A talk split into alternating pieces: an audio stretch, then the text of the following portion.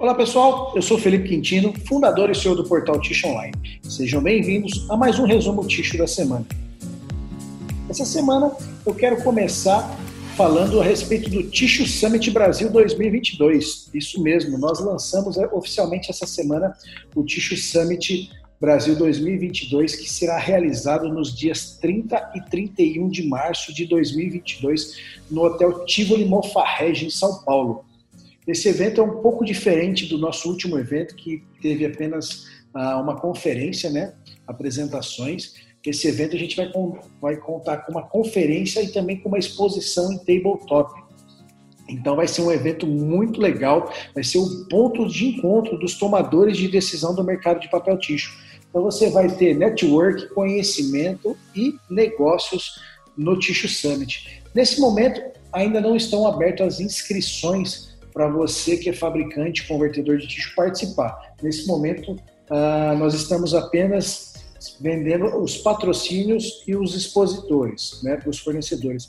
E até o final desse ano a gente libera as inscrições para o evento e, e, vão ser uh, as inscrições são limitadas também pelo espaço que a gente tem, mas tudo isso vai ser avisado antes com calma para que todo mundo consiga aí garantir a sua inscrição e participar do evento. Legal? Então fiquem ligados aí que logo mais a gente tem mais informações a respeito do Tissue Summit Brasil 2022.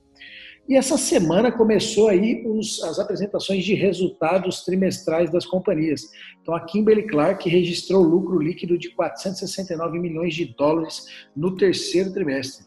Esse resultado é 1% menor do que o mesmo resultado no mesmo período do ano anterior, devido à inflação dos insumos. Essa inflação é global, né, pessoal? Não só aqui no Brasil, mas no mundo todo, nos Estados Unidos, Europa, Ásia, todos os lugares. Os lucros da Exit retornam ao patamar pré-pandemia. A Kimberly teve uma queda de 1% aí e a Exit retomou o lucro no patamar pré-pandemia. A companhia divulgou também nova meta de crescimento e atuação em novas áreas de negócio para 2022. A Exit relatou na última sexta-feira, 22, um aumento dos lucros do terceiro trimestre, que retornaram aos níveis pré-pandemia. De acordo com a companhia, o afrouxamento das restrições à pandemia e a crescente conscientização dos consumidores sobre a importância da higiene ajudaram a impulsionar os resultados.